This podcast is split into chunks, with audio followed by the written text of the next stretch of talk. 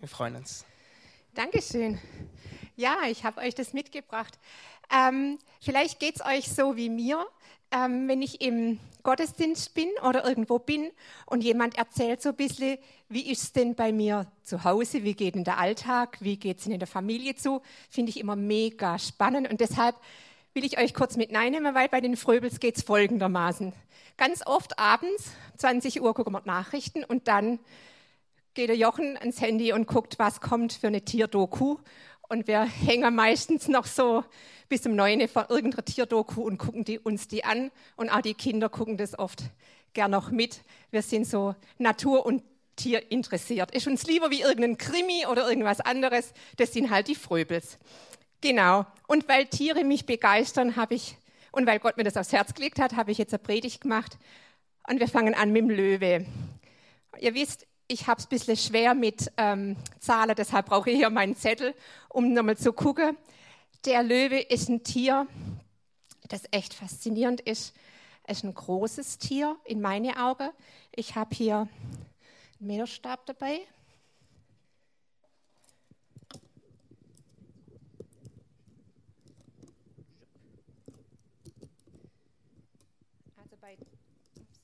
Bei Tieren macht man das ja so, dass man die Schulterhöhe angibt, nicht der Kopf oben, sondern wie, wie hoch die zur Schulter sind. Und der Löwe geht mir ungefähr hierher.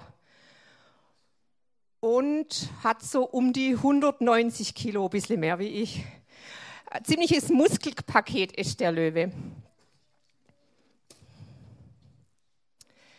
Ähm, meistens leben die Löwe in Rudel miteinander. Das sind ein bis drei Männler und dann viele Weibler und die Kinder dazu und alle zusammen sind dann ein Rudel. Und die leben so richtig als Team zusammen. Ein Löwe schläft und döst circa 20 Stunden. Könnt ihr überlegen, wie viel Zeit noch zum Jagen und so bleibt. Und er jagt meist in der Dunkelheit. Ein Löwe lebt im Territorium, so nennt man das Gebiet, das er für sich hat. Und das ist 100 bis 200 Quadratkilometer groß. Ich kann mir das immer nicht so vorstellen. Deshalb haben wir googelt, was gibt es denn für, was, was ich mir vielleicht vorstellen kann, was auch so groß ist. Und wir haben nicht weit weg von uns eine Stadt, die Stuttgart. Und Stuttgart hat ungefähr so eine Fläche auch von 200 Quadratkilometer. Genau. Also könnt ihr es euch mal ein bisschen so vorstellen. Ich glaube, das sind die ganze Teil, Orte, Städte rundherum noch mit dazu, aber Stuttgart sind circa 200 Quadratkilometer und in so einer Größe lebt dieses Löwenrudel. Und ähm, die Löwen, die markieren ihr Rudel, indem sie urinieren, oder sie haben so Duftdrüsen hier am Hals.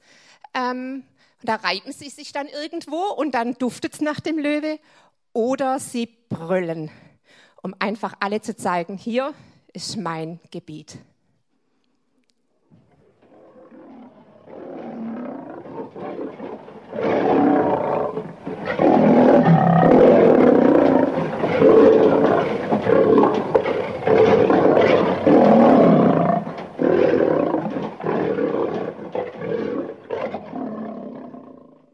Sprüche 30, 30 steht, der Löwe, der König der Tiere, der vor nichts Angst hat. Und also wenn ich mit so einem Löwe da draußen wäre, ich hätte ganz schön Schiss. Ich wollte ihm nicht in freier Wildbahn äh, begegnen. Ähm, es ist echt ein starkes Tier. Es ist ein mutiges Tier. Und er ist überlegen. Er ist der König der Tiere.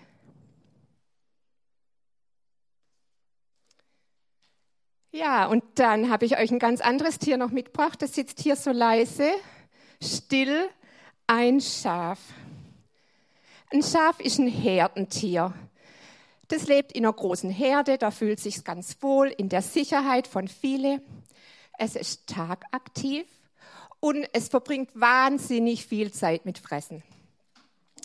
Ein Schaf liefert uns Wolle, Milch und es grast so alles ab, was halt sonst so in die Höhe wachsen wird. Was ich total interessant fand, ist die Größe eines Schafes. Und zwar wird ein Schaf doch tatsächlich bis 1,20 Meter groß. Hättet ihr gedacht, dass ein Schaf so groß ist wie ein Löwe?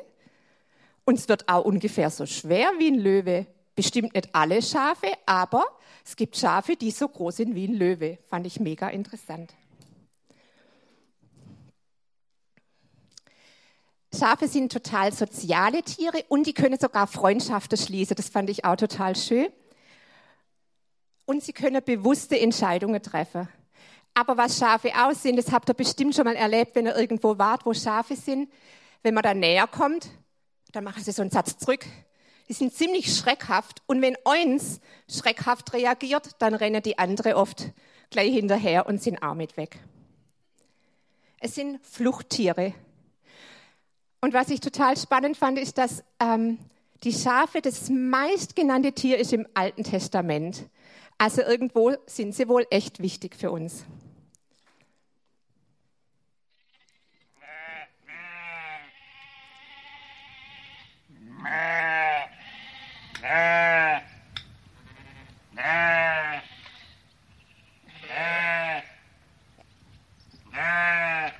Schafe sind schutzlos, wehrlos, orientierungslos.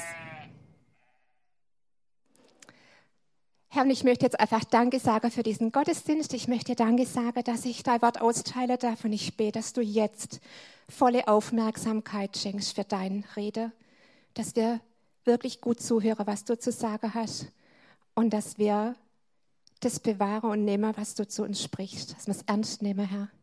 Danke, dass du einfach jetzt da bist. Alle Ehre sei dir. Amen. So, es war mein Einstieg.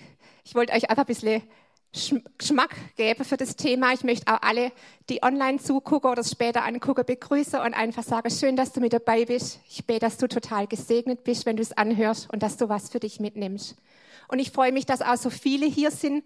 Pfingste ist, oder um Pfingste rum, Pfingstferie ist meistens relativ dünn ähm, besucht hier, aber ich finde, wir sitzen ganz schön voll für das, dass Ferienzeit ist. Echt schön, dass du da bist. Ähm, ich habe es rausgefunden, der, oder ja, schon oft denke ich, in der Bibel sind ganz, ganz arg viele Tiere als Vergleich drin. Fand es witzig, der Markus hat ein Adler-T-Shirt halt an, habt das gesehen? Ähm, und es fängt schon an, der, ganz am Anfang in der Bibel, als im Garten Eden, als die Schlange kommt, als auch ein Sinnbild für den Teufel, der die Menschen da versucht. Und es zieht sich durch die ganze Bibel durch bis ganz am Ende in der Offenbarung wo ähm, auch von dem Drache zum Beispiel dann die Rede ist. Also überall sind irgendwelche Tiere mit drin und Gott möchte uns da dazu was sagen. In Hosea 10, äh, 11, Vers 10 heißt, dass Gott ist wie ein brüllender Löwe. Ich habe mal gegoogelt, ähm, ein Löwengebrüll sind 114 dB. Das ist 25 Mal lauter als ein Benzinrasenmäher. Und ähm, das ist ganz schön wuchtig.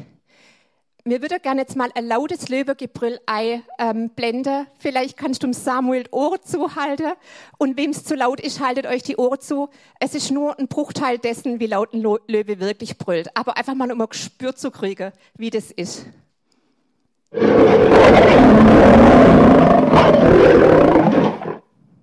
Also, und es geht noch viel lauter eigentlich. Wahnsinn. Zehnmal, sagte Jochen, zehnmal lauter. Also können wir uns, glaube ich, nicht vorstellen. Ich wollte nicht neben so einem Löwe stehen, der so brüllt. Ja, ein Löwe ist ein wahnsinnig schönes Tier, ein, ein starkes Tier, ein faszinierendes Tier, ein überlegenes Tier. Ähm, aber ich finde, es ist auch ein furchteinflößendes Tier. Und wenn es heißt, Gott ist wie ein brüllender Löwe, dann habe ich mir überlegt, was bedeutet das? Und dann sind mir Geschichten aus der Bibel eingefallen. Und zwar zum einen, als das Volk Israel in der Wüste war und der Mose auf den Berg gegangen ist, um die zehn Gebote zu empfangen, da hat es gedonnert. Und ein Löwengebrill wird öfters auch mit Donner verglichen und ich finde, es hört sich schon auch ein bisschen ähnlich an. Da kam eine Wolke und Gott hat geredet und es war wie Donner, wie ein Löwengebrüll. Oder als Jesus kurz bevor er gestorben ist mit seinen ähm, Jüngern unterwegs war, es war schon ähm, wirklich ein paar Tage vor seinem Tod, hat er nochmal einige wichtige Sachen gesagt. Und auf einmal kam eine Stimme vom Himmel. Das waren Donnergroller. Und die, die ganz nah gestanden sind, die haben es verstanden. Und die anderen haben nur so ein Donnergroller, so ein Löwengebrüll wahrgenommen, wo Gott gesagt hat, ich verherrliche mich in dir. Ich bin mit dir. Und Psalm 29, da heißt es, wie gewaltig ist seine Stimme, wie herrlich und furchtbar zugleich. Ich finde, es trifft's. Wenn Gott redet, das ist total herrlich, aber es ist auch furchtbar.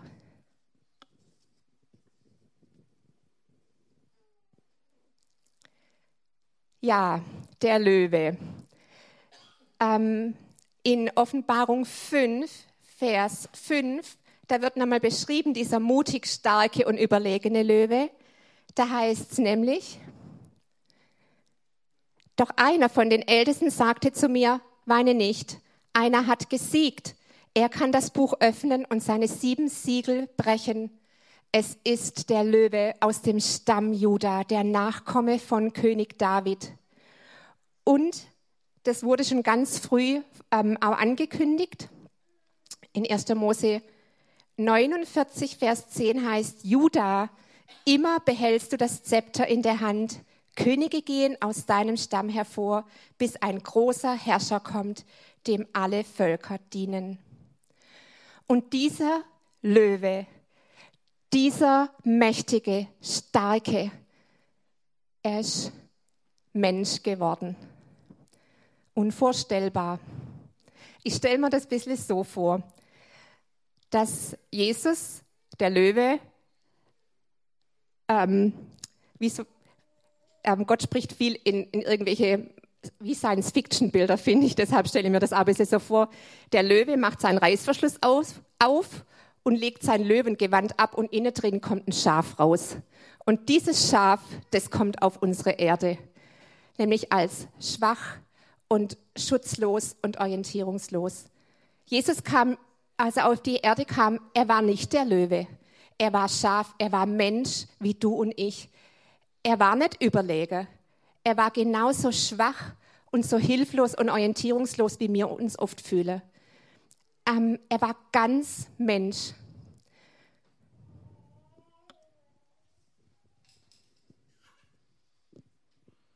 Und in Jesaja 53, da steht es dann, er wurde misshandelt, aber er duldete es ohne ein Wort. Er war wie ein Schaf, das man zur Schlachtbank führt.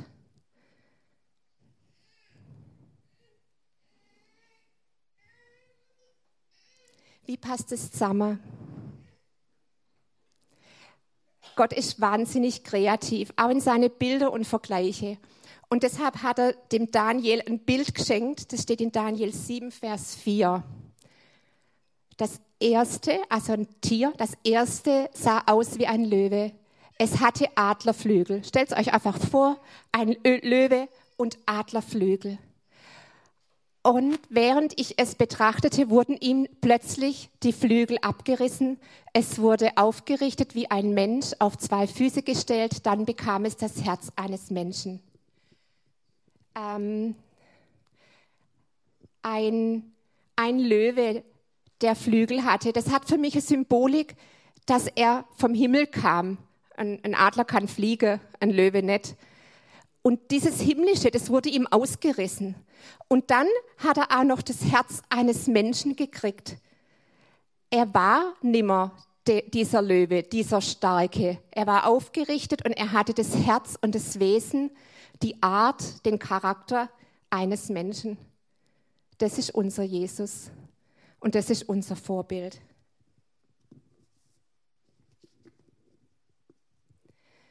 Wir denken oft, ich denke, euch geht's auch so, was als Jesus auf dieser Welt war, dass er einfach so immer mutig und stark jeden Tag durch den Tag gegangen ist und für alles eine Lösung hat und überall gesiegt hat und überwunden hat. Aber ich glaube, er hat in sich drin ganz tief diese Schwachheit, dieses Scharfsein ganz gut kannt.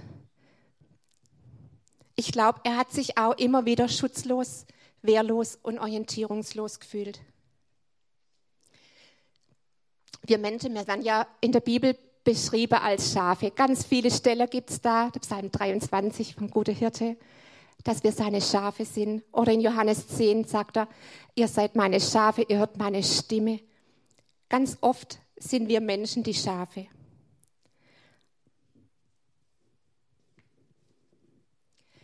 Ich glaube, Gott hat was ganz Besonderes gemacht. Er hat dem Löwe ein Herz eines Schafes gegeben.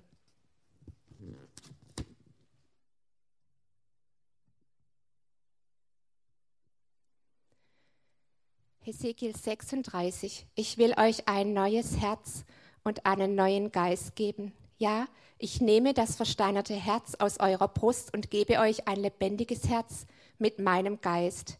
Erfülle ich euch, damit ihr nach meinen Weisungen lebt und meine Gebote achtet und sie befolgt.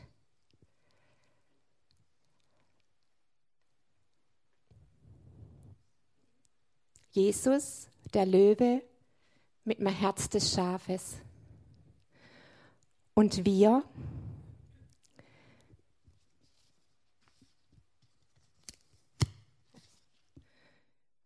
ist mein Kleber abgegangen. Ich hoffe, es hebt. Ich glaube, wir sind Schafe mit dem Herz des Löwen. Lass das mal sagen. Du bist ein Schaf, ja, du fühlst dich und bist oft schutzlos, wehrlos und orientierungslos in dieser Welt, in all dem Chaos, das hier herrscht, in all den Herausforderungen, die sind. Aber in dir drin hat Gott dir ein neues Herz gegeben, ein neuer Geist, erneuert, was Frisches, kein Schafherz mehr, dessen Satz zur Seite machen muss, wenn es erschrickt, sondern ein Löwenherz, das weiß, ich bin stark, ich bin mächtig, ich bin überlegen, ich kann siegen, ich kann herrschen.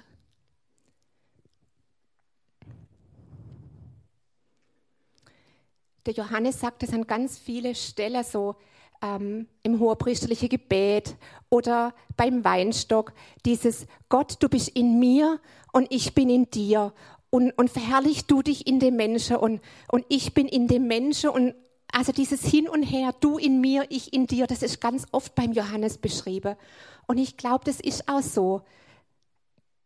Der Löwe ist in uns, aber in Jesus ist einfach auch ein Schafherz. Er ist uns so nahe, er versteht uns so gut in dem, wie es uns geht und was uns beschäftigt.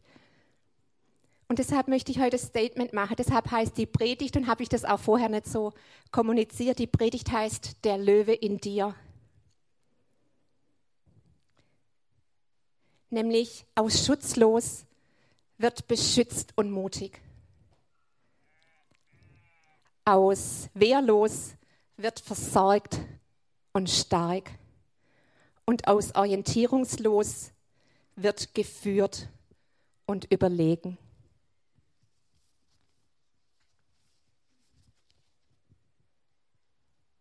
Ich wünsche mir das so arg für uns alle dass wir das so in den Alltag mitnehmen. Ja, Jesus ist der Löwe. Und er ist würdig, angebetet zu werden. Und er ist furchteinflößend und stark. Aber nicht für uns als Schafe, weil wir, wir gehören in sein Reich. Und deshalb möchte ich gerne mal auf das Territorium eingehen. Der Löwe hat ja ein Territorium. Und ich glaube, der Löwe Jesus, der nimmt uns Schafe in sein Reich rein. Und wenn er brüllt, dann gilt es nicht uns, sondern dann gilt es den Feinden. Ein Feind, der uns angreifen will. Ähm, steht im Neuen Testament, dass der Teufel manchmal kommt wie ein brüllender Löwe und uns Angst einflößt. Aber ähm, Jesus ist stärker und er brüllt zurück. Und wir sind unter Jesus Schutz, unter dem Schutz des Löwen. Und der Löwe verteidigt, was ihm gehört. Er verteidigt sein Territorium, er verteidigt seine Familie, er verteidigt es. Und er ist der Überlegene. Er ist wirklich groß, stark, wunderschön und auf unserer Seite. Und ähm, ich finde es so spannend, weil der Löwe brüllt und manchmal ist Gottes Rede für uns wie Brüller. Manchmal erschreckt es uns auch, was Gott sagt oder ist so groß, aber es ist in Liebe und es soll uns eher in Ehrfurcht führen, als dass wir Angst haben. Das wünsche ich mir, dass wir einfach eine neue Ehrfurcht auch vor ihm haben. Ähm, ich glaube, wir neigen manchmal dazu, Jesus als Schaf zu verniedlichen oder als ein kleiner Gott. Aber Jesus ist der brüllende Löwe und er brüllt für uns. Genau, wenn der Löwe also sein Revier markiert, dann hinterlässt er auch einen Duft. Und ich weiß nicht, ob ihr das schon mal erlebt habt, ähm, wenn man irgendwo hinkommt, manchmal spürt man so die Atmosphäre, oder? Dass man spürt, boah, hier ist Gott gegenwärtig. Man sieht ihn nicht, aber er ist da. Und in dem riesen 200 Kilometer, Quadratkilometer großen Territorium ist der Löwe präsent als Herr dieses Territoriums aber vielleicht siehst du ihn gerade gar nicht, aber er hat seinen Duft hinterlassen. Und manchmal hörst du sein Brüllen, sein Reden von weitem. Und dann habe ich so gedacht, Mensch, ähm, wie ist das für mich als Schaf? Ich möchte auch gern diesen Duft des Löwen haben. Und ich glaube, wir können ein Stück von dem Duft abkriegen, indem wir ganz nah beim Löwe sind. Dann können wir uns an ihm hinkuscheln, in seiner Nähe und Geborgenheit sein. Und wir kriegen seinen Duft ab. Und wenn wir dann irgendwo hingehen, dann riechen die kein Schaf mehr, die Feinde, sondern dann riechen sie den Löwe. Und ich glaube, wenn wir mähen, dann ist es ein Löwengebrüll für den Feind. Ähm, ich wünsche mir das, dass, wir anfangen, ein Wort Gottes auszusprechen, weil wenn wir was aussprechen, dann atmen wir. Und das Löwengebrüll ist eigentlich ein Atem. Das ist so, dass der Löwe gar keine Kraft braucht, um diesen lauten Ton rauszubringen. Ich habe so denkt, boah, wenn ich so brüllen müsste, ich wäre fix und alle, da wird mir alles wehtun. Aber der Löwe ist anatomisch so baut, das ist einfach, ähm, die Stimmbänder kommen einfach durch das Ausatmen so schnell in so eine Stimm, äh, Schwingung, dass es so einen lauten Ton gibt.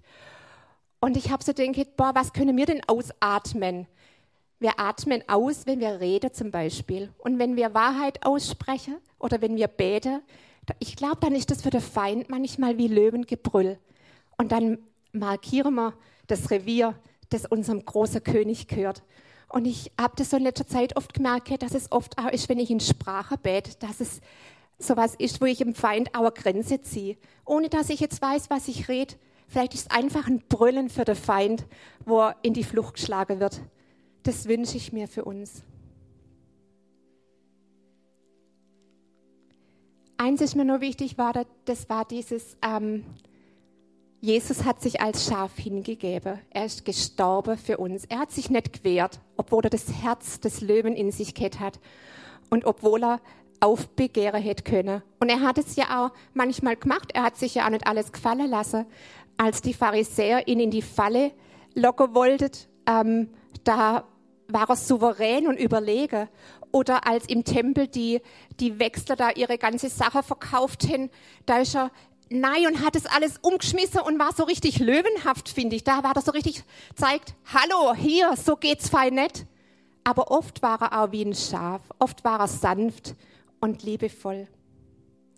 Und er hat, ähm, er hat signalisiert, ich für euch und ihr für mich. Wir sind ein Team miteinander, einer für alle und alle für einen. Lasst uns für ihn leben, lasst uns für ihn leben unterwegs sein. Lasst uns für ihn auch im Gebet manchmal brüllen. Ich bin niemand, der im Gebet gern laut wird.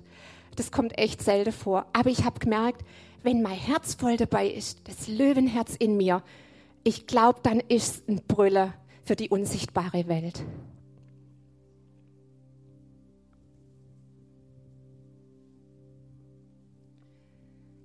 Mir war noch eins wichtig beim Vorbereiten, und zwar, das sind die Grenzen. Wir tun uns manchmal schwer mit Grenzen. Und ähm, manchmal denken wir uns, Gott möchte uns irgendwie einsperren. Aber wenn ich mir jetzt vorstelle, ein Territorium von 200 Quadratkilometer, das ist ganz schön weitläufig für mich zumindest. Also wenn ich da zu Fuß unterwegs bin, ich finde, das ist weitläufig. Ich habe Platz. Ich kann mich frei bewegen. Und es ist nicht so, dass Gott oder dass der Löwe die Schafherde da in einen kleinen Pferch tut und sagt, hier rein und ihr bleibt da brav drin, sondern die dürfen sich da in dem ganzen Territorium, in seinem Reich frei bewegen.